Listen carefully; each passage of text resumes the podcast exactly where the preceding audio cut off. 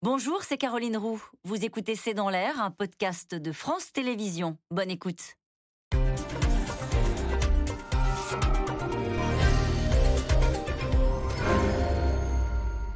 Bonsoir à toutes et à tous. Les stations rouvrent petit à petit et le calme revient aux abords des pompes à essence. Mais pendant ces trois semaines de, pénurie, on a pu mesurer notre extrême dépendance aux voitures thermiques et mesurer aussi la colère et le désarroi du pays quand il est privé de carburant. C'est dire s'il faut soigneusement préparer la transition aux voitures électriques. Une transition compliquée, il y a des problèmes de pénurie, d'accessibilité, des problèmes de bornes, d'autonomie, au point qu'on s'interroge, est-ce la fin de la voiture pour tous? Question pourquoi sommes-nous aussi dépendants de notre voiture? Cette colère que nous avons vécue avec les pénuries d'essence est-elle la bande-annonce de ce qui nous attend avec la fin des voitures thermiques? C'est le sujet de cette émission de ce C'est dans l'air, intitulée ce soir Les Français et leurs bagnoles, tout change. Pour répondre à vos questions, nous avons le plaisir d'accueillir Jean-Rémy Macchia. Vous êtes journaliste spécialisé dans le secteur automobile. Sophie Fay, vous êtes journaliste au Monde, spécialiste des questions de transport, à lire sur le site du Monde votre article Automobile, le plan d'Emmanuel Macron pour l'électrique. Sandra Wabian, vous êtes directrice générale du CREDOC. Et Mathieu Pelloli, vous êtes journaliste au service économie du Parisien aujourd'hui en France. On peut retrouver votre entretien croisé entre les patrons de Stellantis et de Renault. Carlos Tavares et Luca Di Meo, euh, sur le site de votre journal, hein, avec ce titre La voiture électrique, on y va plein pot. Merci de participer à cette émission en direct. Jean-Rémy Macia, première question d'abord euh, vraiment de, circonstances. C'est les vacances aujourd'hui. Ça y est, est-ce que l'essence est revenue dans les stations? Est-ce qu'on peut dire que la, crise est terminée, la séquence de pénurie? Oui, la situation se décongestionne. Elle était très très congestionnée, voire carrément euh, nerveuse, avec des, des, des, des débuts de disputes. Euh, on en venait aux mains dans la station. Euh, je, suis étonné quand même de, c'est pas pour critiquer systématiquement, mais j'ai trouvé que à la fois les annonces du gouvernement, les déclarations du gouvernement et la façon dont c'était relayé par les journalistes, dont je peux faire partie aussi, mais en l'occurrence pas sur le sujet, étaient quand même des choses un peu erronées et très optimistes. On entendait parler d'un tout petit pourcentage de stations manquant d'un carburant ou complètement fermées. Et manifestement, il y avait une sous-estimation euh, systématique depuis le début, euh, depuis euh, environ trois semaines, du nombre de stations fermées. Et comment ça s'explique? Je ne sais pas, c'est complètement mystérieux. Initialement, je me souviens, euh, on entendait euh, les représentants du gouvernement dire euh, il y a la stations, mais c'est principalement dû au fait que les automobilistes, par crainte d'une pénurie, font le plein de leur voiture alors qu'elle est déjà presque pleine ou remplissent des jerrycans, ce qui accessoirement n'est pas autorisé. Et il n'y aura pas de pénurie. Bon, il y en a une, et une fois qu'il y en a une, on entendait parler de 15%, 20% de stations fermées en tout cas en Ile-de-France, mais dans d'autres régions aussi. Il suffit de se déplacer un peu pour se rendre compte que 3, 4 stations sur 5 étaient radicalement fermées et que les autres avaient parfois uniquement du GPL, ce qui concerne quand même environ 2% des utilisateurs.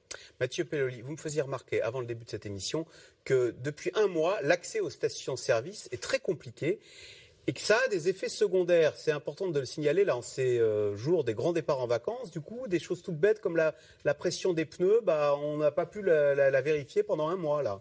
Absolument. Moi, je, trouve qu'au cours de cette crise, il y a aussi eu un problème finalement de gestion de la sécurité publique par exemple, sur la façon là dont des automobilistes qui vont prendre la route pour partir en vacances de la Toussaint euh, ont pu ou, ne pas ont pu avoir ou ne pas avoir accès aux bornes de, gonflage. On sait que le, bon gonflage des pneus c'est quelque chose d'absolument essentiel pour assurer la, sécurité d'un voyage.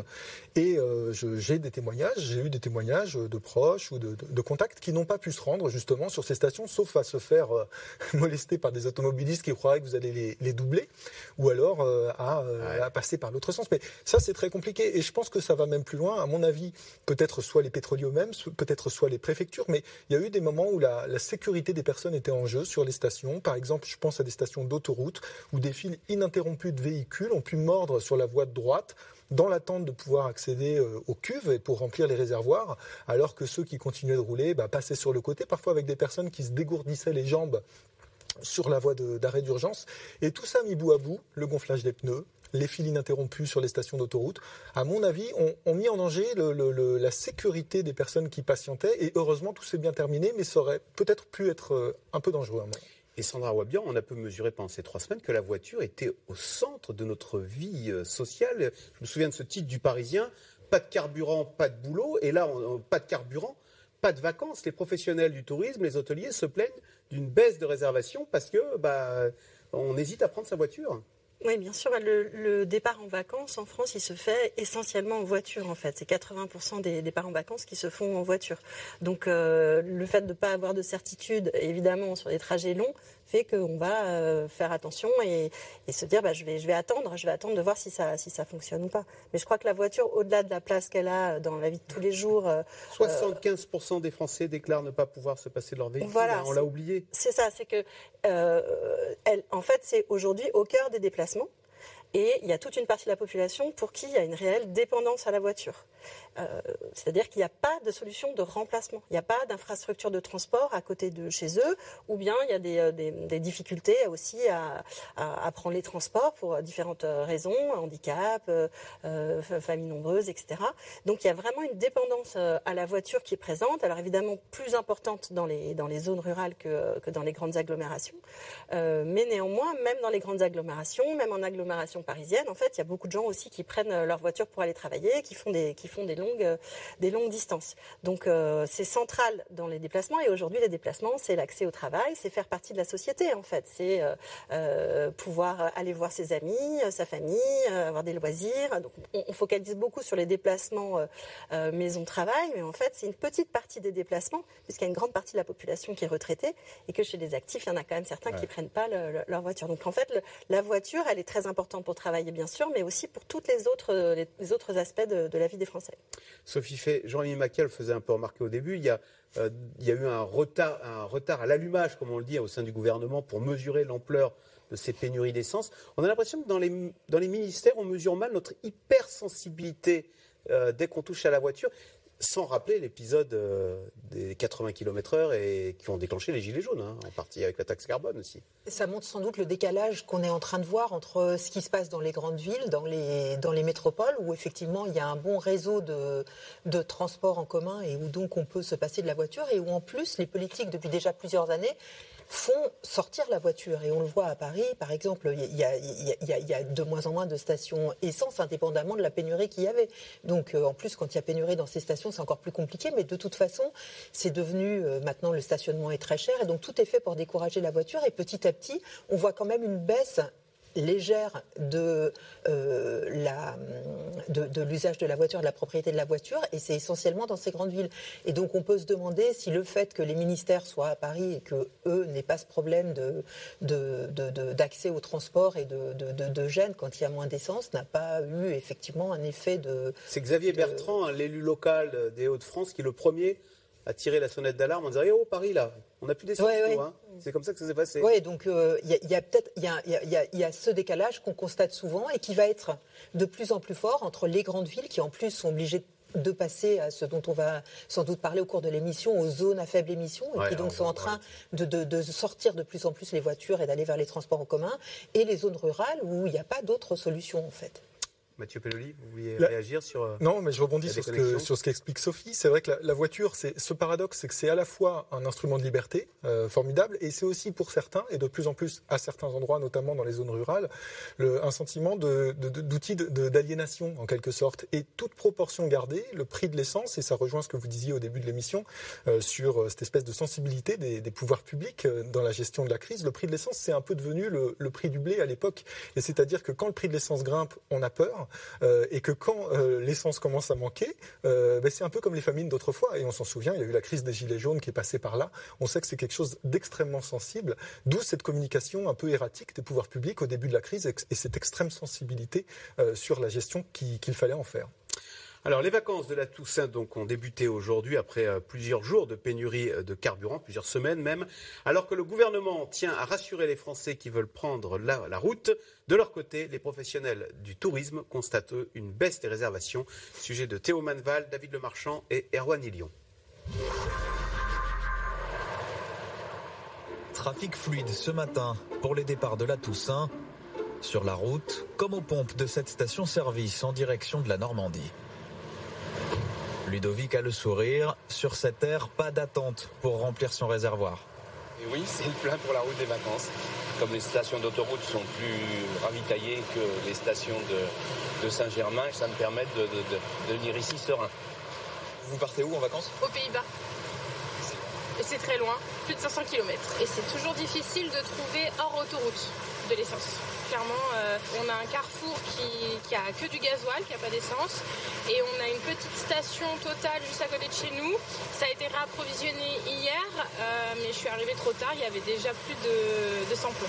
Cette fois-ci, le plein est fait. À en croire ce sondage Ipsos, 73% des Français choisissent la voiture pour partir en vacances. Une relation quasi fusionnelle.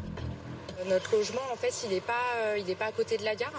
Donc, euh, donc voilà, du coup, on a, on, a, on a besoin de la voiture. Quand on voit le prix du train aussi, euh, Par rapport au prix du plein par rapport au prix du plein, eh ben, c'est nettement moins cher. Là, le trajet que je fais à 2, 50 euros. euh, même à- avec ça, je fais l'aller-retour. euh, en train, j'ai un billet là. J'ai même pas l'aller pour deux là. Une forme de dépendance qui a généré des tensions au plus fort de la crise. Mais désormais, seuls 13% des stations-service restent totalement fermées. 25% d'entre elles manquent tout de même encore d'au moins un carburant. La grève du personnel ne se poursuit que sur deux sites du groupe Total Énergie, la raffinerie de Gonfreville et le dépôt de Fézin dans le Rhône, où les chauffeurs entrent toujours au compte-gouttes. Bah, on a attendu tout le matin pour pouvoir charger. Ouais, ça s'est bien passé. Ouais, bah, 6h bah, et sur 11h. Voilà. Donc euh, au lieu de faire deux tours, on en fera. La CGT réclame toujours 10% d'augmentation pour les salariés, soit deux fois plus que l'accord conclu la semaine dernière entre la direction et les syndicats majoritaires. On a déjà, euh, avant de venir vous voir, discuté avec euh, l'équipe qui est à l'intérieur. Très déçu, oui. Ils attendaient quelque chose de mieux aujourd'hui. Donc effectivement, les positions ont déjà été prises sur l'équipe qui est présente ici. Ils sont encore plus déterminés. Alors combien de temps encore avant la fin des derniers problèmes d'approvisionnement? Une petite semaine, disent les professionnels du secteur. Le gouvernement se veut prudent. Le retour à la normale, c'est-à-dire comme avant, 100% d'approvisionnement partout, ça mettra du temps. Combien de Parce temps que Pardon, combien de temps les raffineries, ça prend du temps, donc c'est sans doute pas avant, au moins la semaine d'après, que le retour à la normale se ferait. Mais pour les professionnels du tourisme, le mal est déjà fait. Moins 22% de fréquentation cette semaine pour le château de Chambord. Et une Toussaint bien morne qui s'annonce malgré le beau temps dans les hôtels de la Côte d'Azur. L'année dernière, on avait euh, 50% d'occupation sur les 15 jours de vacances. Là, pour l'instant, on est à 1%.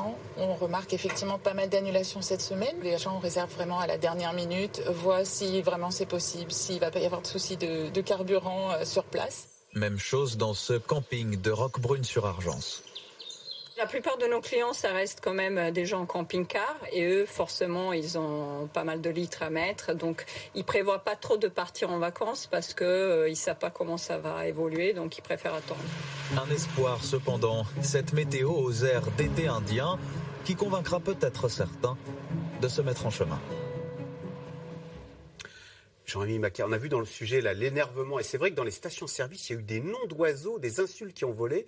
Euh, on est surpris de voir que on peut être un piéton très civilisé, très doux comme un agneau, et dès qu'on est derrière un volant ou dès qu'on on, bah, on devient euh, un sauvageon. Oui, à cela, il y a deux raisons qui sont tout à fait euh, connues et analysées par les psys. hein. Euh, la première chose, c'est que quand on est dans une voiture, on est dans un cocon extrêmement protecteur et que s'il y a une agression ou quelque chose perçu comme une agression de l'extérieur, on trouve que c'est extrêmement intrusif et que c'est anormal. Donc la tension monte tout de suite. Et puis la deuxième chose, C'est comme si que- on venait vous agresser dans votre salon, quoi. tout à fait, c'est ça, oui. euh, Quand, la plupart du temps, on perçoit sa voiture comme son chez-soi. Roulant, certes, mais c'est chez soi. Et donc, si quelque chose d'agressif nous parvient de l'extérieur, c'est une intrusion tout à fait euh, désagréablement vécue. La deuxième chose, c'est que pour beaucoup, consciemment ou inconsciemment, la voiture, c'est à la fois la représentation et le prolongement de l'ego, l'affichage de l'ego.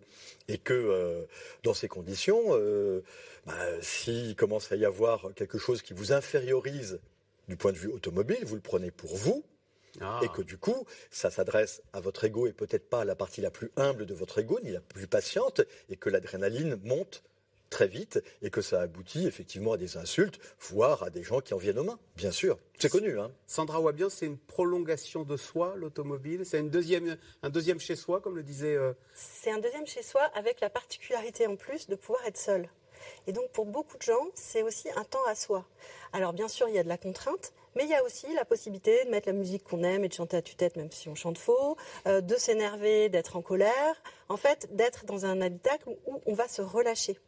Et, donc, beaucoup de gens, euh, quand ils sont dans leur voiture, c'est aussi leur moment où ils vont pouvoir réfléchir, se préparer à leur journée, euh, avoir un sas, en fait, entre le travail et chez eux.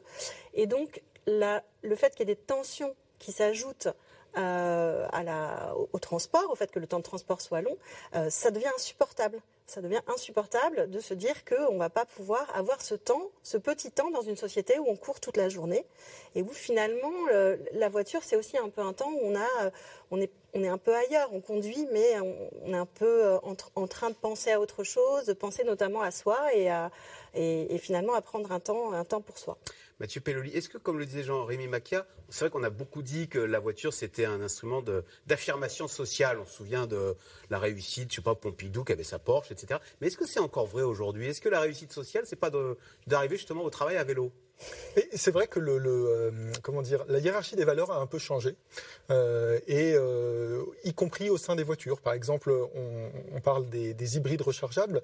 Des, gens se sont lancés aussi vers, ces véhicules en mettant en avant que c'était une façon de mettre en, avant d'autres valeurs plus écologiques, plus tournées vers l'environnement, et que c'était une façon d'afficher voilà une, une, représentation de l'automobile qui, avait changé. Le comble du snobisme, c'est de dire ah ben, j'ai plus de voiture. Est-ce qu'il n'y a pas un côté bobo parisien ou urbain en disant euh, Ah ben je me suis débarrassé de ma voiture? Dans, les grandes métropoles, c'est vrai qu'on peut imaginer que le mouvement aille jusque-là. Je pense que néanmoins, ça reste quand même un signe extérieur de richesse qui euh, a été extrêmement prégnant à travers les époques et qui continue de l'être. Mais j'ajouterais juste par rapport à ce que euh, vous avez très bien expliqué tous, mais je crois qu'au-delà de la dimension psychologique et qui explique un certain nombre de tensions, il y a quand même aussi des personnes qui, confrontées à, l'assèchement de leur plein et à la perte possible de leur outil de travail, étaient tendues tout simplement parce que quand on est chauffeur VTC, quand on est livreur, quand on est ambulancier, infirmière, en zone rurale, le fait de ne pas pouvoir aller travailler le lendemain parce qu'on n'a pas d'essence, c'est aussi extrêmement stressant et ça peut rendre agressif, entre guillemets, à, juste titre, même s'il s'agit en aucun cas de justifier euh, une quelconque violence. Et c'est vrai que Sophie fait la, la voiture est au centre, on le disait tout à l'heure, de notre vie. Vous parlez de la civilisation du dépêche-toi. C'est-à-dire qu'on en a besoin pour tout, la voiture, euh, l'école, le travail, les vacances, et que euh, bah, ne plus en avoir, c'est euh, être assigné à résidence. c'est à l'arrêt c'est Flavien Neuville, le, directeur de l'Observatoire de élève, là, qui, est sociologue, et qui disait un, matin, il s'amusait à compter combien de fois il disait dépêche-toi à, sa petite fille avant de l'emmener à l'école. il dit la voiture, c'est pas seulement euh, un moyen de transport, c'est un moyen de faire plus de choses en, moins de temps. Donc même quand on sort du, travail, on prend sa voiture, on va, on rentre pas forcément directement chez soi. On va chercher les enfants, on va faire les courses, on va déposer euh, un au sport, on va et donc on, en a besoin pour gagner du temps. Et d'ailleurs, quand vous regardez, quand il y a une offre de transport possible et, euh, euh, et, la possibilité d'avoir une voiture, souvent l'arbitrage se fait en faveur de la voiture pour des raisons de temps. Donc la voiture, ça va, on peut certes prendre les transports en commun. D'ailleurs, il y a pas mal de Parisiens qui l'ont fait, enfin de gens en région parisienne qui l'ont fait pendant la crise du carburant, mais ils vont sans doute revenir à la voiture parce que c'est ce quart d'heure ou cette euh, demi-heure qu'on veut pas perdre deux fois par jour. Donc, euh, et parce qu'on est toujours dans ce dans, dans ce temps du dépêche-toi, dépêche-toi. Et ça, c'est un point intéressant parce que si on veut sortir de la voiture et on va avoir besoin d'une certaine manière d'en sortir, puisqu'il va falloir réduire nos émissions. Et donc, c'est pas seulement changer de voiture, c'est aussi réduire nos trajets, réduire nos transports, réduire l'usage qu'on en fait. Eh bien, il faut peut-être se poser la question, plutôt que de se poser la question est-ce que je prends ma voiture ou pas ma voiture, c'est comment je change ce dépêche-toi? Est-ce que le fait, par exemple, de d'avoir un jour en télétravail quand on peut, ou d'avoir euh, euh, de, de, de, de, faire des vacances plus près de chez toi, peut plus près de chez soi peut réduire la pression et réduire ce fameux dépêche-toi. Comment on relâche la pression pour avoir peut-être un peu moins besoin de sa voiture? Parce que Sandra Wabian, notre besoin de mobilité, il s'est accru en fait avec le, temps. On a de plus en plus besoin de bouger pour avoir une vie sociale normale. En fait, le nombre de kilomètres parcourus, euh, de voyageurs kilomètres, comme on appelle ça, ne cesse de progresser.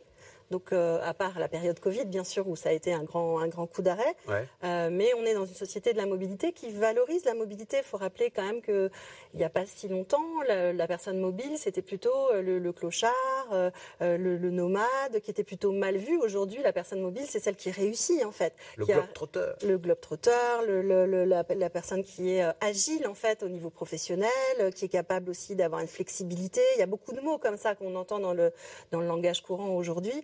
Euh, et donc il y a eu un renversement d'une certaine manière et la mobilité est très valorisée alors qu'elle est souvent empêchée en fait. Partir en vacances loin, on dit quelle chance. Hein, ou Voilà, partir, euh, exactement, partir en vacances, mais également, euh, c'est- alors c'est une mobilité du quotidien et puis c'est aussi une mobilité euh, professionnelle, une mobilité géographique. Toute cette notion de, de- de mouvement en fait est valorisée, alors que c'est pas toujours accessible. Alors Jean-Rémy Macias, cette mobilité essentielle, elle se heurte sur trois lettres qui font frémir ZFE, les zones à faible émission. On n'en parle pas beaucoup parce que c'est assez flou, mais dans toutes les grandes métropoles, enfin vous allez nous expliquer ce que c'est, on est en train de restreindre l'accès aux grandes métropoles en fonction de la vignette critère. Et donc ça commence, hein, donc les- à Paris par exemple les critères 5 sont interdites, les 4 sont interdites, à Grenoble les critères 3 sont interdites, et, et- et de proche en proche, ainsi, on va exclure un nombre considérable de voitures à l'accès des grandes métropoles. C'est une révolution dont on parle peu, mais qui, qui va, dont on va parler de plus en plus. Ah bah, elle est en route, cette révolution, cette évolution en tout cas. Les ZFE, zones à faible émission, à forte exclusion, diront certains. ZFE, zone à forte exclusion. Oui, ça exclut les voitures qui sont les plus anciennes, donc les, avec les, les vignettes critères les moins bonnes, 5, 4 et 3. Et si on exclut de la circulation autorisée les euh, vignettes critères 5, 4 et 3, ça fait 16 millions de voitures. 16 millions de voitures sur sont 40. Sur 40 millions que compte le parc Donc automobile une voiture français. sur trois. Plus Oui, d'une voiture sur Plus trois. d'une voiture sur trois. Et ce sont les voitures qui sont détenues, évidemment, par les foyers les plus modestes, financièrement. Évidemment. D'accord. Et- et- et quelles les plus les- de quelle zone parle-t-on quand on parle d'exclusion? Et alors, justement, ça c'est important. Euh, en- encore une fois, c'est une notion qui n'est pas, vous l'avez dit, très connue par le grand public. Les ZFE arrivent, mais contrairement à ce qu'on croit couramment, ce ne sont pas juste les centres-villes, ni même les villes. Ce sont des zones, des territoires entiers qui relient des villes en- entre elles et qui englobent toutes les, les- les banlieues. Pour Paris, c'est Paris jusqu'à la, l'A86, le super périphérique qui fait le tour de Paris à 8 km de distance du périphérique. Euh, il, va- il se dessine une zone à, À faible émission euh, dans un triangle qui est celui de Marseille, Toulon, Aix-en-Provence, avec la totalité du territoire qui va se retrouver en ZFE dans un avenir proche. Attendez, vous êtes en train de dire que exclus- 16 millions de voitures oui. ne pourront plus aller dans un, un périmètre qui va de Marseille à Toulon jusqu'à Aix, dans ce, dans ce C'est triangle-là. une ZFE qui est planifiée euh, avec progressivement l'interdiction des critères 5, puis des 4, puis des 3. Donc si on vous surprend avec votre critère 4 euh, entre Marseille et Toulon, on Ça va être- à l'amende. Ça va être prochainement interdit et effectivement euh, susceptible d'être verbalisé. Alors critère 5, ce sont les voitures hein, de diesel depuis 2006. Enfin, c'est c'est les voitures souvent qui étaient euh, jusqu'à récemment... Euh, euh, enfin, Enfin, on par parle plus d'une voiture sur trois, donc c'est Ah oui, oui. hein. mais encore une fois, ce sont les voitures les plus anci- anciennes du parc automobile et détenues, euh, les plus anciennes de celles détenues par les Français, mais qui, étant les plus âgées, sont, sauf exception, détenues par les gens les plus pauvres. Donc euh, c'est une exclusion quand même radicalement par l'argent. Si les gilets jaunes sont nés de la menace d'une hausse du prix du carburant de 3 à 4 centimes par litre et de l'abaissement de la vitesse sur nationale de 90 à 80, je vous laisse à penser ce que l'interdiction de rouler avec sa voiture pour les ménages les plus pauvres, 16 millions de voitures concernées, risque d'avoir comme conséquence sociétale, sociale, humaine. Sophie Fay, c'est une bombe sociale, là, ce- ce- ce- ce- ces ZFE qu'on est en train d'instaurer dans toutes les grandes métropoles? C'est une bombe sociale, mais il ne faut pas oublier que ça a une origine, c'est la qualité de l'air, et la Oui. qualité de l'air, elle est la cause d'une surmortalité tous les ans qui touche euh, entre 40 et 50 000 personnes. Donc c'est absolument nécessaire, et, et c'est vraiment une question de... C'est pas pour embêter les gens. c'est une question de santé publique. C'est programmé dans le temps. Une des petites difficultés, c'est que, euh, ou un des avantages, d'ailleurs on peut le voir des deux manières, c'est que ça a été confié, la responsabilité en a été confiée aux métropoles. Ça a été très décentralisé Ah. et chacun peut y aller à son rythme et chacun, alors euh, à, à condition Ce qui d'aboutir. fait que hein. c'est pour ça qu'il n'y a pas de mouvement national, parce que c'est. Voilà. on peut pas attaquer le gouvernement, quoi. Et, et chacun peut avancer à sa manière avec. euh, et d'ailleurs, il y a, il y a beaucoup de créativité puisque euh, les, les- les métropoles essayent de trouver des solutions. Donc, parfois pour améliorer la concertation et pas plaquer un, un schéma auquel personne n'aurait euh, n'aurait réfléchi avant. Donc ils de, de, de, discuter avec les citoyens, avec les, avec, les, avec les entreprises, avec toutes les parties prenantes. Et puis parfois, on essaye d'organiser des exceptions et de réfléchir à comment on peut faire pour que ce soit acceptable. Par exemple, quelqu'un qui euh, euh, va très peu souvent dans la ville, on pourrait imaginer des droits de passage. Par exemple, que vous ayez 12 ouais. possibilités de, de, de, traverser la ville sans avoir à changer votre voiture. Donc, on essaye d'aménager pour prendre en compte tout le monde. La difficulté, c'est que tout le monde, chaque métropole a sa, sa, méthodologie et qu'aujourd'hui, tout le monde part en ordre dispersé sans communication gouvernementale ouais. pour soutenir ça. Donc, il y a eu une mission flash de, de députés qui ont commencé à écouter un peu toutes les, toutes les remontées du terrain et toutes les inquiétudes des associations, des maires, des élus. Et puis on va avoir euh, la semaine prochaine une réunion ministérielle pour en parler. Et avec, euh, on va commencer maintenant à avoir une, une, communication nationale pour préparer tous les citoyens à ça. Sandra Ouabian, c'est quand même très infamant, j'imagine. J'ai ma ma voiture critère 4, je ne peux pas accompagner ma fille à un goûter d'anniversaire parce qu'elle est dans la ZFE et que ma voiture n'est pas la bienvenue parce que euh, c'est une voiture qui tue. Après, tout dépend de ce qui est fait à côté, puisque l'idée, c'est pas d'empêcher les gens de se, se déplacer, c'est qu'il y a un report sur d'autres types de transports. Mais c'est sûr que si rien n'est fait, qu'il n'y a pas d'infrastructures de transport qui sont créées, qu'il n'y a pas des solutions de mobilité, parce qu'on parle beaucoup de la voiture, mais aujourd'hui ce qui se développe, et notamment chez les jeunes, c'est le multimode, c'est-à-dire on va prendre un petit peu euh, euh, sa voiture, puis après on peut le déplacer, prendre le, le, métro, puis ensuite on peut prendre le vélo, etc. Donc c'est. Mais ça c'est possible en banlieue de Rouen, par bien exemple. Bien sûr, non, c'est pas possible. De... C'est pas possible, mais c'est pour ça que là, d'une certaine manière, il y a une urgence qui est euh, de, de, préparer ce, ce, ce, changement. Or, ce sont des préparations qui sont longues parce que faire des infrastructures de transport, ça met ça met dix ans. Donc il y, a, il y, a, quelque chose dans le timing qui est. Euh, oui, parce que c'est maintenant, hein, les ZFE, hein. c'est en ce moment. Là, Paris va interdire les critères 3 en juillet prochain. Après, ça fait ouais. un moment hein qu'on qu sait qu'il va y avoir ces. Ouais, juste, un, juste un point. Je bon, enfin, si on a une voiture 4, ah non, elle vaut quoi? Elle vaut quoi? Elle, vaut sûr, elle est invendable. Non, mais bien sûr, pour les, pour les particuliers, c'est catastrophique. Hein.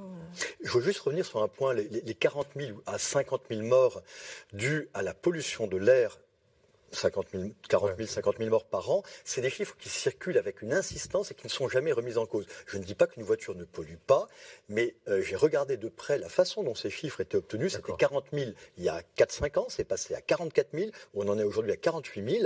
Euh, ça semble être totalement fantaisiste. Je ne dis pas que la voiture ne pollue pas, je dis que les 48 000 morts dus à la, la, pollution atmosphérique, ça relève quand même, mal, Alors, heureusement, de l'utopie. On sait que ça fait du mal à vérifier. Euh, Mathieu Pelloli, euh, est-ce que quand même c'est une bombe sociale pour des Français qu'on dit les plus modestes qui ont été déjà chassés des centres-villes -hmm.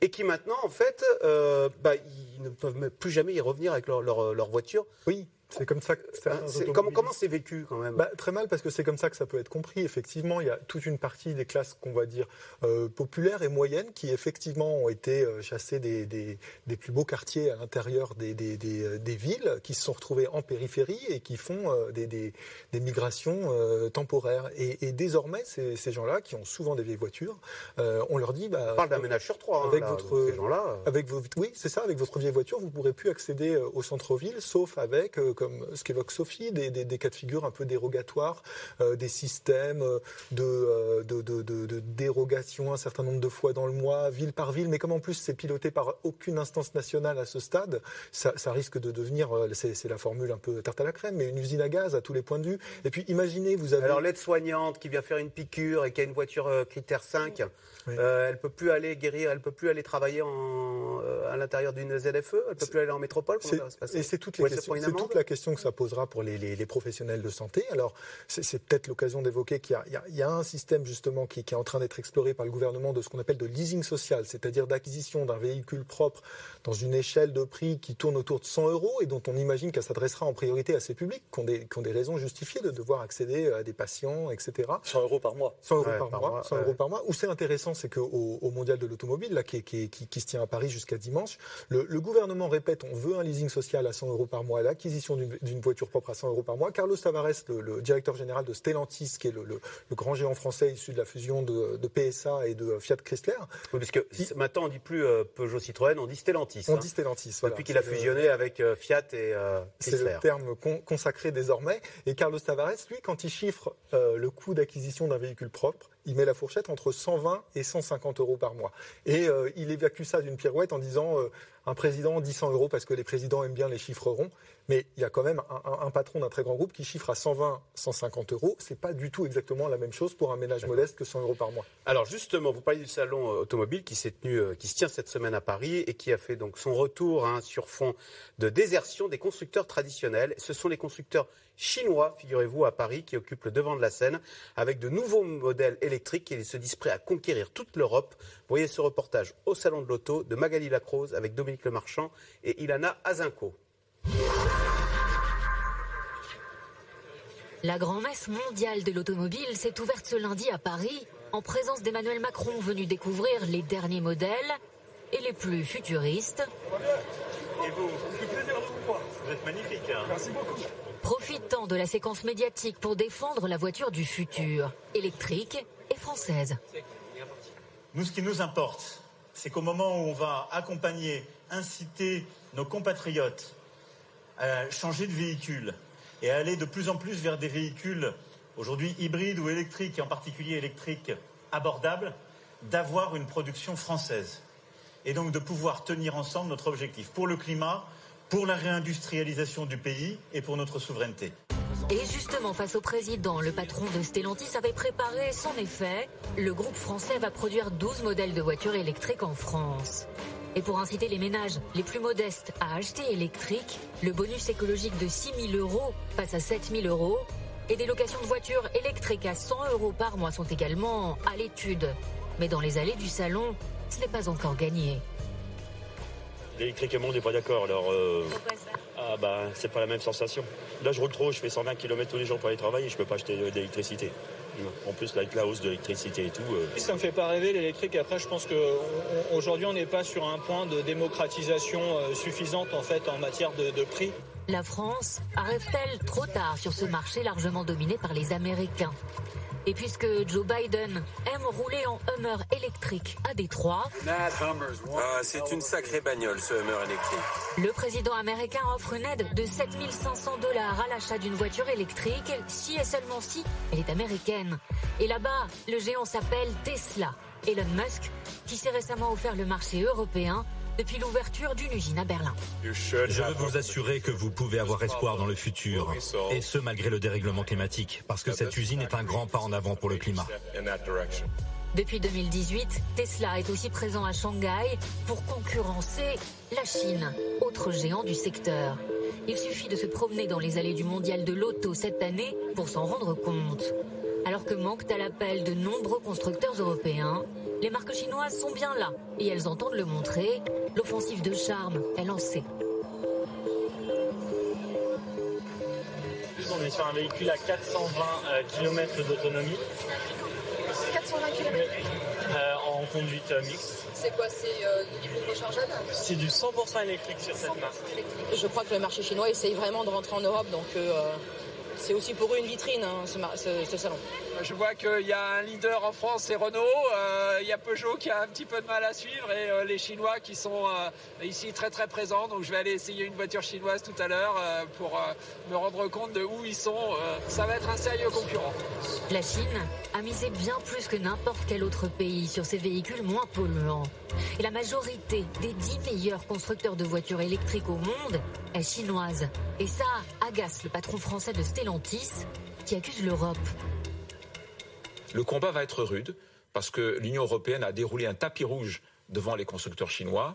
L'Union européenne offre aux constructeurs chinois euh, des conditions de mise en concurrence qui sont bien plus favorables en Europe qu'elles ne sont favorables pour les constructeurs occidentaux sur le marché chinois. Donc il n'y a pas réciprocité des conditions de mise en concurrence. Et donc le combat va être très très rude parce qu'effectivement, il va falloir se battre sur la dimension abordable des produits. La vente de voitures électriques représente 20% du marché chinois. Alors que Pékin a raté sa percée dans la voiture thermique, Xi Jinping veut sa revanche dans le secteur électrique et faire de la Chine une grande puissance automobile.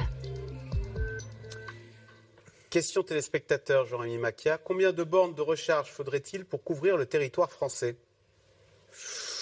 Il y en a 70 000. Hein. Oui. C'est pas assez aujourd'hui? Euh, non, c'est pas assez. Euh, pour, si tout le parc roulait à l'électrique, ah, il faudrait des millions de bornes, bien évidemment. Alors ça veut dire quoi? On va en mettre des millions de bornes? Bah, si à terme euh, on est contraint de rouler à l'électrique, il faudra une infrastructure cohérente par rapport. La voiture, à c'est la liberté aujourd'hui. Si j'ai une voiture électrique que je veux aller, je sais pas où, moi, à Aurillac, il faut que je que je planifie mes arrêts, etc. C'est très complexe à organiser? Alors, c'est pas que ce soit complexe, mais c'est contraignant, ce qui est le contraire de la spontanéité automobile et de ce que 130 ans d'histoire automobile ont permis. C'est-à-dire, on arrive dans sa voiture, on met le contact, on démarre et on va à peu près où on veut. Et si le carburant vient à manquer, le réservoir se vide, ben, on fait le plein en 1 minute 30, 2 minutes. Donc là, c'est le contraire avec la voiture euh, électrique. On fait le plein beaucoup plus lentement et on fait le vide beaucoup plus vite. Et l'autre souci, c'est que Effectivement, il y, a, des bornes, il y a déjà un certain maillage, il y a des territoires en, en France qui sont un peu moins bien lotis que d'autres, avec des déserts de, de bornes, mais le problème c'est que ce n'est pas forcément disponible, la borne de recharge n'est pas forcément fiable. C'est-à-dire que parfois, vous arrivez à une borne, la voiture n'est informatiquement pas reconnue, la borne est momentanément en panne, elle a été démontée alors que sur votre dernière application, elle était mentionnée comme est présente et fonctionnant. Euh, moi, en, ces deux dernières années de- de- d'essai de, voiture électrique, j'ai fini euh, trois fois un essai sur un camion plateau. C'est-à-dire que vous êtes tombé en panne Oui, d'électricité. oui. Et jamais par inadvertance ou négligence de ma part, toujours parce que les aléas des transports, des, des- des bornes de recharge, ont fait que bah, ça n'a pas fonctionné. La voiture électrique est-elle viable dans les zones au climat froid ou dans les régions montagneuses? Sophie fait, si on veut faire le tour de Corse, euh, bon courage en voiture électrique. Est-ce que c'est un souci quand même de, de faire le plein d'électricité? Euh, C'est une source de stress. Alors, c'est une source de stress, mais euh, beaucoup de, de- de propriétaires de voitures électriques qui s'y sont habitués ne feraient pas marche arrière. C'est aussi très pratique. Vous n'allez pas, vous n'allez plus à la, à, la, à la pompe à essence, et puis en réalité, vous la rechargez chez vous. L'essentiel du temps de recharge, c'est chez vous la nuit. Donc, euh, c'est des points de, de, de, recharge qui existent déjà. hein. Il suffit de mettre un, un adaptateur chez soi. Bon, alors c'est un peu plus compliqué Donc c'est bien les, pour les les trajets immeubles du quotidien, mais c'est pour les trajets longs. Oui, et puis vous pouvez recharger aussi sur votre lieu de travail, et puis vous allez pouvoir recharger quand vous allez au supermarché, vous allez pouvoir recharger quand vous allez chez Renault, vous allez pouvoir recharger progressivement dans un, peu, un peu partout, quand vous allez à la mairie, quand vous allez en centre-ville. La, recommandation de l'ADEME, c'est de mettre en place des parkings avec des ombrières recouvertes de panneaux solaires qui vont euh, permettre de délester un peu le- le réseau électrique. Et en réalité, l'essentiel des trajets quand même et de l'usage de la voiture, c'est sur des petites distances au quotidien, et c'est des trajets pour lesquels vraiment la question de la recharge n'est pas un problème. Quand vous faites des grandes distances, ce que l'ADEME nous dit, ce que euh, les objectifs climatiques qu'on s'est donnés au niveau européen et qu'on s'est donnés au niveau mondial et qu'on a signé et qu'on a voté euh, dans, nos parlements, c'est de réduire nos émissions et donc euh, il faut peut-être réduire les grands trajets ou les penser différemment ou euh, prendre le train ou être à plusieurs dans une voiture ou rouler moins vite et puis on va, euh, on va, on va s'organiser. Mais c'est vrai que c'est plus le même usage de la voiture. C'est peut-être un usage où euh, on roule moins vite, où on s'arrête plus souvent, où, euh, où on, on procède différemment. Et ce qu'il faut dire aussi, c'est qu'il y a vraiment euh, beaucoup de- de- de- d'applications et de logiciels. Et là-dessus, c'est la, la- la grande bagarre des constructeurs. Ils vont plus forcément se battre sur euh, la, la- la vitesse, la performance de la voiture, mais ils vont se battre sur justement la fiabilité de ces informations qu'ils vous donnent pour vous recharger, la fiabilité de l'accès aux voitures et la fiabilité de l'aide à la conduite pour bien utiliser votre voiture. Parce qu'effectivement, si vous avez, euh, on peut vous dire, euh, vous pouvez regarder comme ça et voir que vous avez euh, 200 km d'autonomie, mais s'il fait froid et que vous êtes obligé de mettre le Ouais. chauffage, s'il y a une côte, s'il y a beaucoup de virages, bah là vous pouvez vous retrouver avec une autonomie qui baisse beaucoup. Oui, si votre véhicule est plus ou moins chargé, ça peut changer. Si le gonflage des pneus est plus ou moins bien fait, ça peut changer aussi. Et donc tout ça, ça va changer aussi la manière dont vous allez communiquer avec votre voiture et les informations que votre voiture doit vous, doit vous donner. Mathieu Pelloli, si demain je dois acheter une voiture, vous me conseillez quoi D'acheter une voiture thermique ou une voiture électrique? Moi, j'en étais resté au, au stade où vous vouliez un vélo. Donc, euh, si. Non, mais vous conseillez quoi? Non, Si quelqu'un, un cousin, vous dit tiens, je dois racheter une voiture, qu'est-ce que je fais? Ça dépend de, de- de l'expérience de conduite qu'on souhaite avoir. Il y, a- y a quelque chose qui est Donc intéressant. c'est pas clair.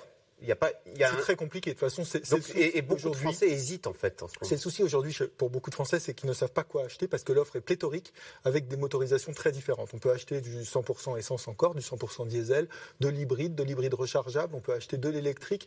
Donc il y a- il y, une pléthore d'offres et c'est justement ce qui explique que des gens, alors il y a ceux qui ont le luxe de pouvoir acquérir un véhicule neuf et ce faisant souvent, ils le font avec euh, ce qu'on appelle aujourd'hui de la location longue, longue durée ou de la location avec option d'achat. C'est c'est un nouveau système, c'est un système Ouais. de loyer, c'est-à-dire qu'on paye mensuellement pour l'usage de sa voiture, mais au terme du contrat, on est propriétaire de rien. Donc en quelque sorte, on s'est fait avoir parce qu'on n'a pas de, valeur résiduelle. On ne peut pas revendre euh, son, véhicule et en acheter un autre. On a sans doute payé plus cher euh, que, que ce qu'on aurait eu si on avait fait l'acquisition sur le long terme d'un véhicule de façon classique comme avant.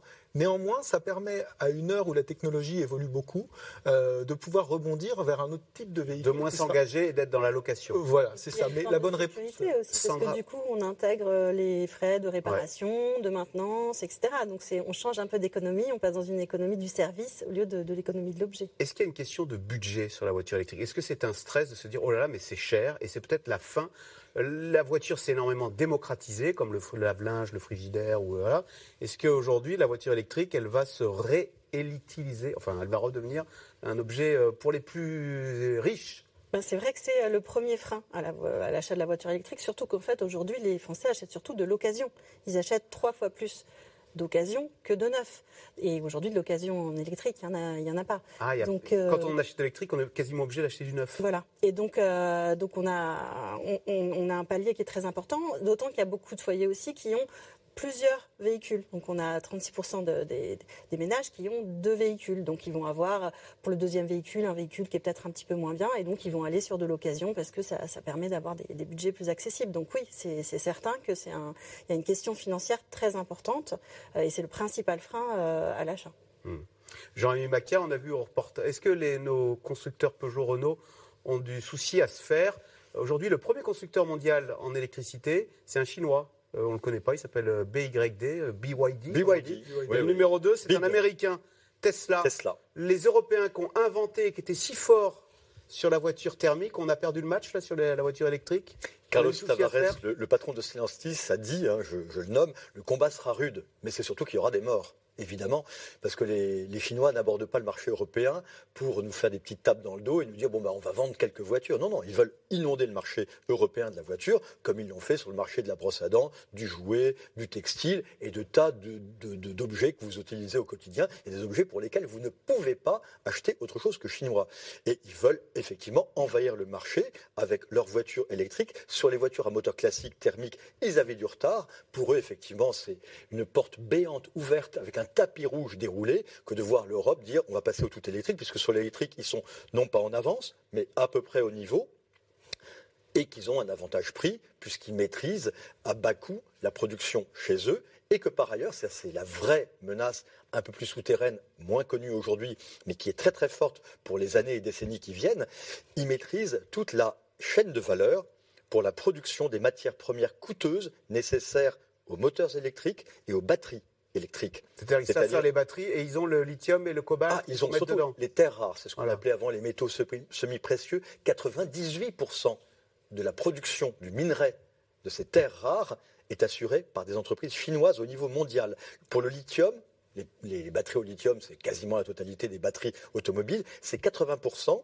Il y a aussi du cobalt qui est assuré à 70% au niveau mondial par les Chinois. Et puis il y a du nickel, 60% dans la main des Chinois. Donc là, on se livre corps et bien entièrement euh, aux Chinois. Et une fois qu'ils auront une place prépondérante dans la production de batteries pour les voitures électriques fortement répandues, ils vont faire jongler les prix en s'avantageant eux-mêmes, évidemment, et en vendant plus cher aux marques concurrentes. Ça peut être une déflagration d'une soudaineté, d'une radicalité époustouflante. Donc Sophie fait, nos parents, nous-mêmes, on a toujours acheté des Peugeot et des Renault, c'est fini. Maintenant, on va acheter des BYD. Il y a même, j'ai vu un constructeur vietnamien, euh, Vinfast. Des, des Vinfast. Maintenant, on va- c'est- nos enfants vont rouler en voiture vietnamienne? 10 ans de garantie. Ouais, ils vont surtout pas prendre Écoutez, il y, a quand même un, il y a quand même un enjeu. Ça coûte très cher une voiture. Donc vous avez envie de savoir quelle sera sa valeur résiduelle. Donc aujourd'hui, vous savez qu'avec une, une voiture européenne, européenne ou une voiture américaine, une voiture, une voiture japonaise, vous, vous les connaissez, vous savez où, pouvez, où vous pouvez la faire entretenir, où vous, vous pouvez la faire réparer, et la marque rassure encore. Alors la question, c'est combien de temps les constructeurs chinois vont faire pour, euh, euh, pour imposer leur marque? Est-ce qu'ils vont réussir? Est-ce qu'ils vont, est-ce qu'ils vont le, est-ce que,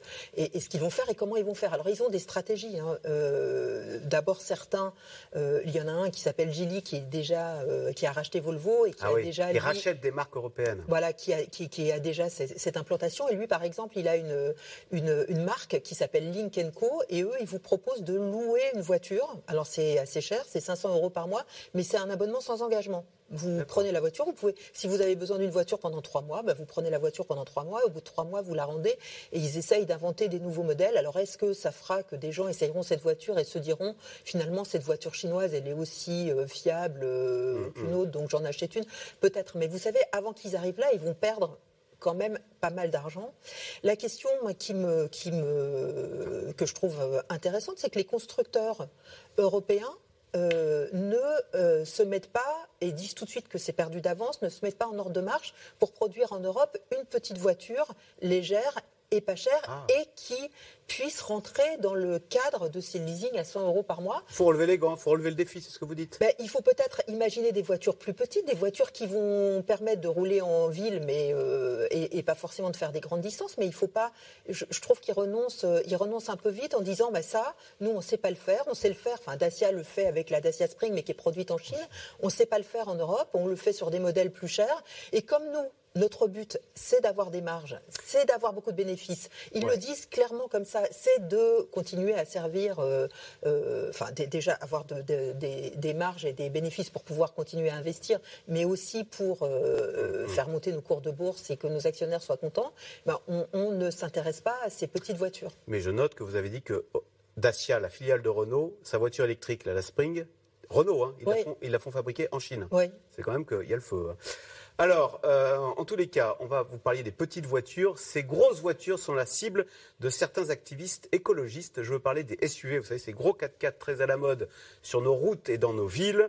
Eh bien, pour lutter contre ces gros 4x4, un mouvement de dégonfleurs de pneus de SUV est apparu en Angleterre et il se répand depuis plusieurs mois en France. Vous voyez ce reportage de Julien Launay avec Laura Rado et Mathias Garnier.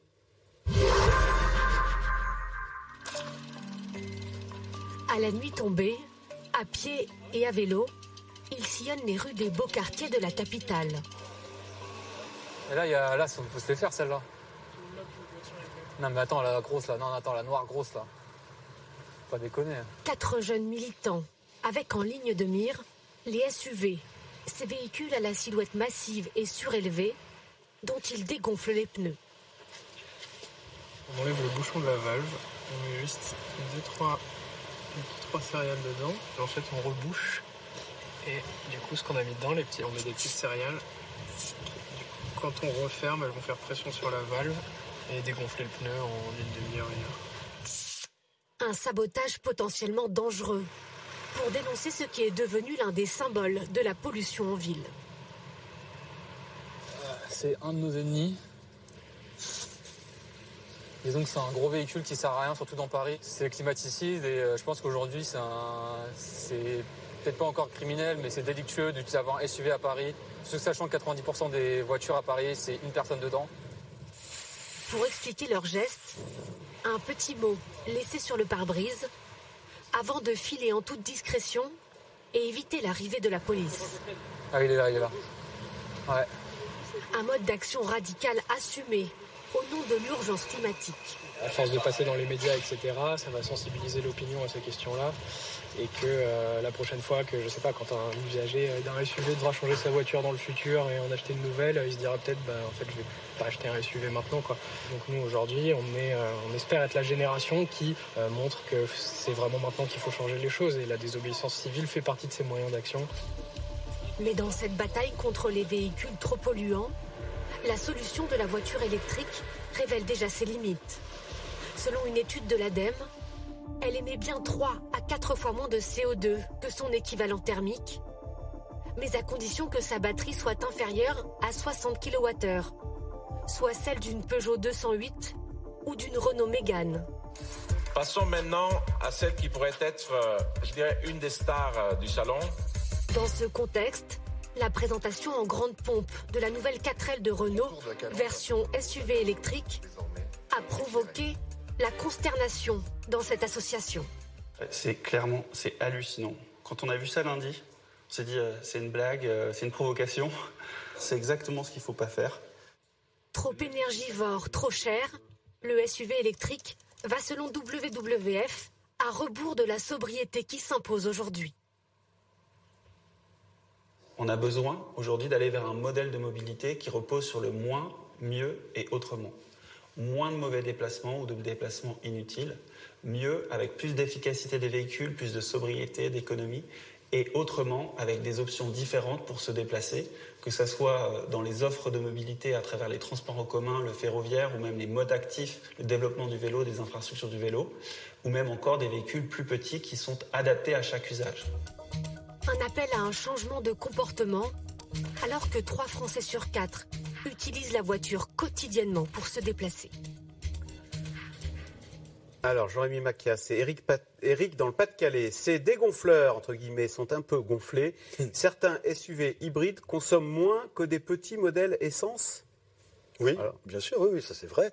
Moi, moi, je suis toujours étonné. Je pense qu'on on- on est parti sur un gros quiproquo avec cette histoire de SUV. SUV, c'est une expression américaine qui veut dire Sport Utility Vehicle.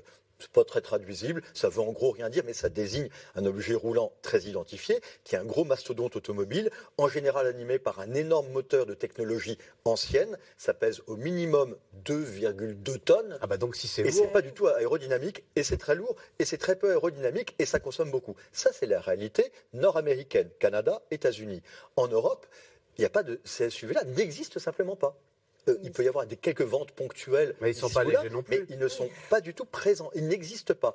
Ce qu'on appelle SUV, c'est ce qu'on appelait avant 4x4, mais la plupart du temps, aujourd'hui, à 90%, ce sont des voitures à deux roues motrices. Et si vous l'avez remarqué, euh, il y a eu des monospaces qui euh, étaient euh, au contraire très ouverts sur la famille et réputés très conviviaux et très cohérents dans leur offre et dans ce qu'ils proposaient comme service à la famille.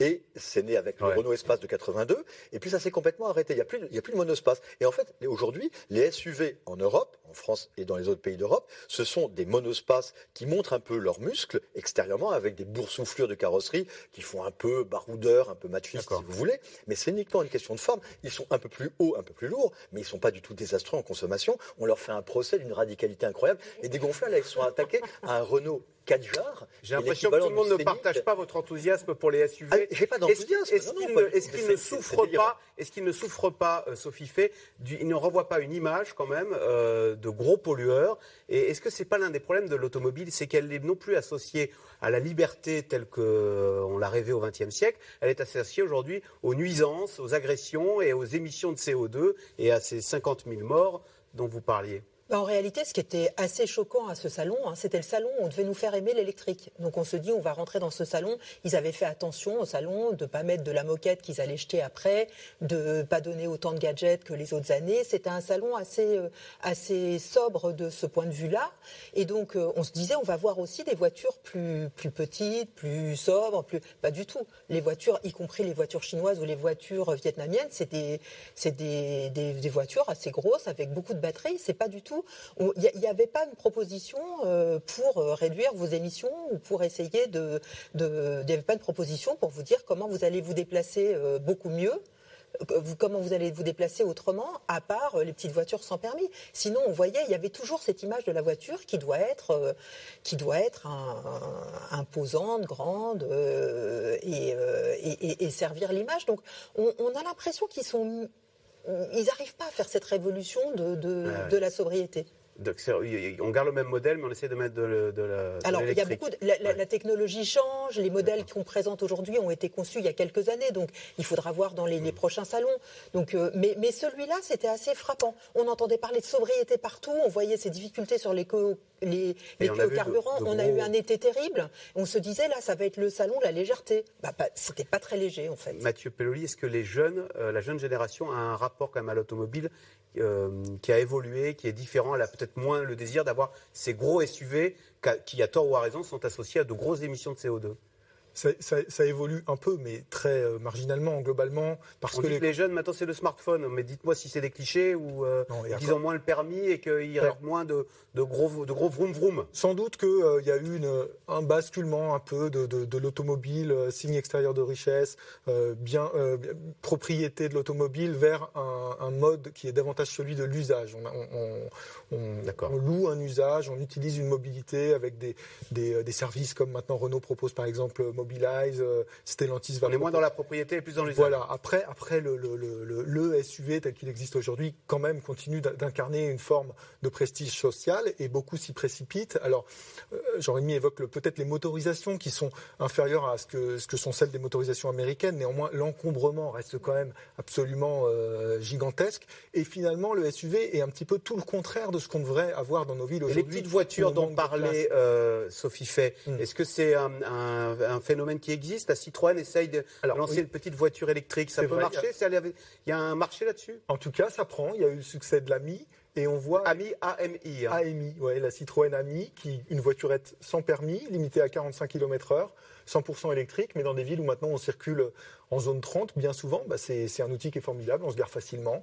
Euh, Ça on- remplace le scooter, en fait. ah oui, oui. En fait, c'est très. Vous avez raison. Les parents encouragent ça auprès des jeunes, surtout que la législation a, a changé. Maintenant, on peut l'avoir dès 14 ans, et il y a plein de parents qui préfèrent voir leur, euh, leur enfant euh, en ami ou en voiturette léger. Il y a tout un tas de gammes. D'ailleurs, il y avait neuf constructeurs qui étaient représentés au salon de l'auto. C'est dire le, le succès de ces voitures, et euh, c'est plus sécurisant pour pour les parents. On se gare plus facilement, on se déplace, c'est- c'est pratique. Est-ce qu'on peut définir une personne euh, Dis-moi ta voiture, je te dirai qui tu es. Est-ce que c'est vrai ça? On ah tiens, lui il a ça, ça doit être euh, tel type de voiture correspond à tel profil sociologique. Bien sûr, c'est toujours sûr. un objet social euh, qui dit beaucoup de choses, de la même façon que tous les supports, en fait, hein, disent des choses, que la façon dont on s'habille, ce qu'on mange, euh, etc.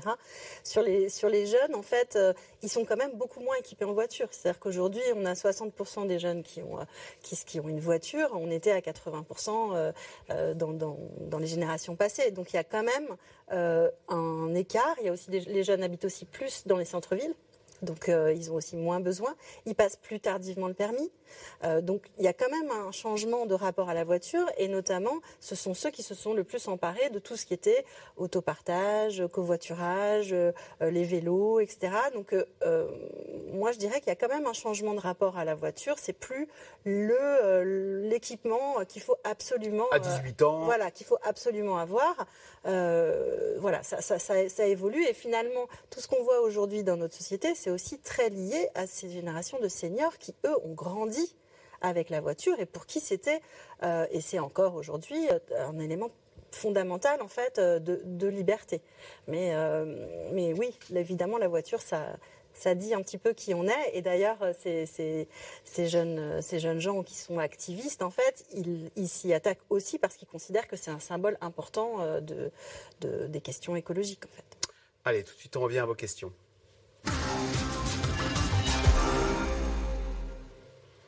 Alors, avec les ZFE, les zones à faible émission, les politiques n'ont-ils pas conscience du mécontentement que cela va générer chez les plus modestes? Oui, on en parlait tout à l'heure, effectivement. Euh, le mécontentement risque d'être très intense, très fort.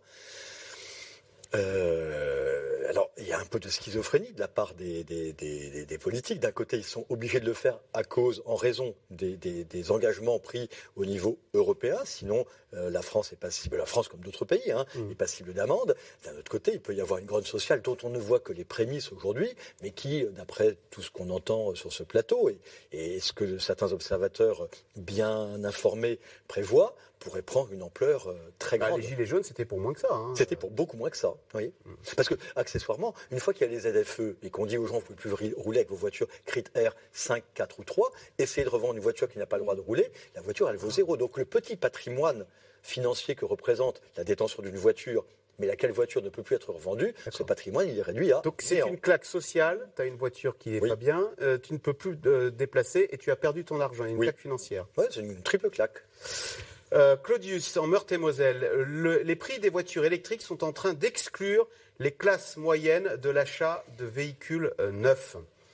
Euh, Sophie fait. Euh, C'est le, le, constat que font les constructeurs eux-mêmes et, que, et que. La voiture devient un produit de luxe. Et, et c'est une chose dont on a beaucoup parlé euh, avant ce salon. Hein. C'était le, le, le, cœur de l'Observatoire 7LM cette année. Ils ont bien montré qu'on était à un point de rupture. Et puis on le voit très clairement dans les statistiques. En fait, la proportion dans les voitures neuves vendues, la proportion qui est, qui est vendue à des particuliers et celle qui est vendue à des entreprises est en train de basculer. En fait, maintenant, sont les entreprises qui achètent pour en faire des, enfin pour donner à, leur, euh, à, leur, à, leurs employés des voitures de fonction ou alors parfois des voitures de fonction qu'ils utilisent vraiment pour leur, euh, leurs tâches euh, professionnelles et puis parfois des voitures de fonction qui sont des avantages euh, salariaux. Et donc on voit bien que c'est ça petit à petit qui devient, c'est pas encore la partie dominante mais c'est en train de devenir, de se rapprocher de la majorité du marché. Et moins les particuliers donc il faut, on, on, voit que c'est en train de, de devenir un produits de luxe. Cela dit, les constructeurs en ont conscience et c'est leur obsession aussi, c'est d'essayer de faire baisser le coût de revient de cette voiture électrique pour qu'elle soit quand même accessible euh, au plus grand monde. Euh, Mathieu Pelloli, si tout le monde achète des voitures électriques, aura-t-on assez d'électricité pour tous? C'est vrai qu'il y a un paradoxe. On nous, on nous dit qu'il faut économiser l'électricité. En même temps, on nous dit mais ce serait bien d'acheter des voitures électriques. Oui, c'est un des enjeux, c'est vrai. D'ailleurs, en euh... Californie, je crois qu'on a demandé aux habitants de ne pas recharger entre 16h et 20h pour. Euh, euh, et c'est éco-watt rouge, quoi. Oui, exactement. Euh, c'est une question sensible, hein, parce que et c'est vrai qu'il y a cette contradiction.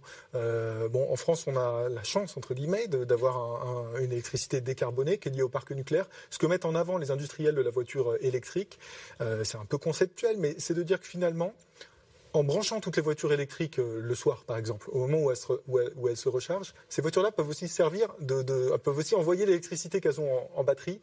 Et on ah, elles peuvent, elles peuvent alimenter, voilà. pourraient, leur batterie pourrait elle-même sauver le système. Si on caricature un peu, c'est ça. On aurait une centrale nucléaire mobile constituée ah. de toutes les batteries. Alors, c'est sans doute excessif aujourd'hui, euh, et il y a encore beaucoup de problèmes théoriques à résoudre, mais c'est l'argument qui est, qui est, avancé. Euh, et ensuite, évidemment que le jour où le parc de 40 millions de véhicules qu'on évoque aura vers un parc de 40 millions de véhicules 100% électriques, en termes de, euh, de, recharge, ça posera un, un, problème structurel à l'heure où on voit que beaucoup de centrales sont à l'arrêt euh, à cause de problèmes d'entretien. Parce que attention, une voiture Jean... électrique, c'est pas comme une machine à laver, hein, c'est comme une centaine de machines à laver en consommation immédiate. Hein. Jean-Rémy Macia, Daniel dans l'Essonne. Après 2035, voiture thermique interdite hein, à la vente. Y aura-t-il encore des stations-service avec du carburant fossile? Oui, 2035, c'est l'interdiction décrétée par l'Europe de vente de voitures à moteur thermique, à moteur classique, essence et diesel, ou diesel.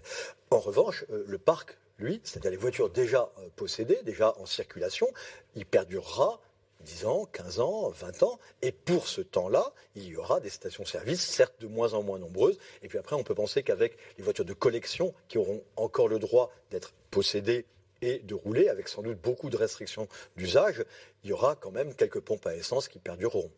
Euh, Olivier Danlaine, les grèves dans les raffineries touchent-elles réellement à leur fin ou est-ce une trêve pour les vacances de la Toussaint? Quel est le climat social là, dans les raffineries euh, Sophie Fay ou euh, Mathieu Pelloli, où est-ce qu'on en est hein?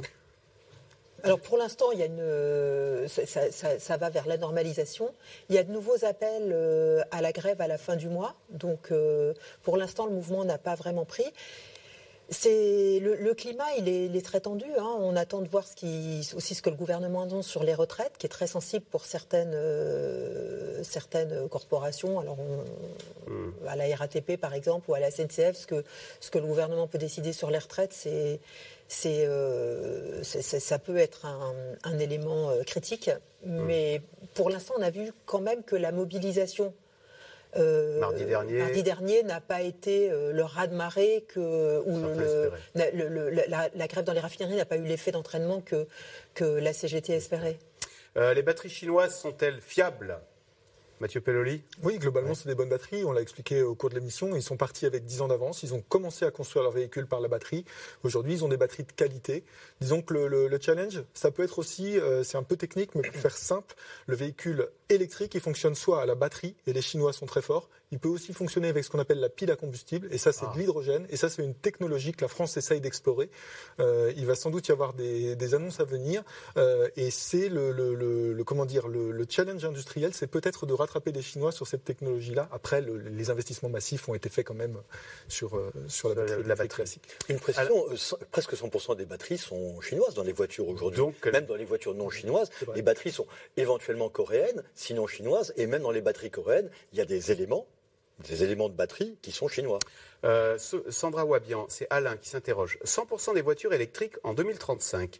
Une mesure prise par des citadins pour des citadins. Est-ce que cette histoire de voiture électrique, c'est aussi quelque part une fracture euh, territoriale et sociale au sein de la société? Évidemment, euh, il y a, il y a- il y a- on le dit depuis le début de l'émission, euh, deux France. Euh, Une France qui, euh, qui, qui a accès à des transports euh, facilement, qui n'a pas vraiment besoin de sa voiture, et une France qui, qui, a besoin d'une voiture et pour qui c'est cher d'acheter d'acheter une voiture électrique, il va plutôt aller vers des voitures d'occasion. Donc c'est sûr qu'il il y, a, un écart qui est perçu entre les décisions qui sont prises et la possibilité de, de, de- de vivre tout simplement. Après, tout dépend en fait des politiques publiques dans leur ensemble, parce que cette, histoire de la voiture électrique, c'est évidemment pas une solution magique pour euh, répondre aux, enjeux climatiques. Il faut qu'elle s'accompagne de beaucoup d'autres euh, changements. Donc c'est toujours un petit peu, on demande aux ménages d'abord de faire des efforts avant de mettre en place les moyens pour qu'ils puissent changer leur comportement. Donc il y a quelque chose qui qui est problématique en fait. Euh, justement, Jean, euh, Jean-Rémy Macchia, les batteries, parce que vous disiez, c'est peut-être pas la seule solution face aux enjeux environnementaux. Les batteries de ces voitures sont-elles recyclables?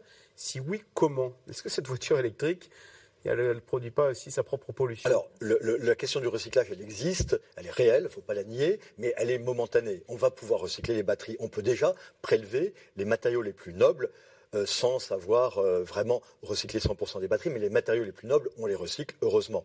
Par contre, euh, si 100% des voitures vendues en Europe, c'est le but, hein, c'est en tout cas la perspective, sont électriques à l'horizon 2035, et par contagion dans d'autres pays, il va falloir produire énormément de ces minerais, terres rares, lithium, cobalt, nickel.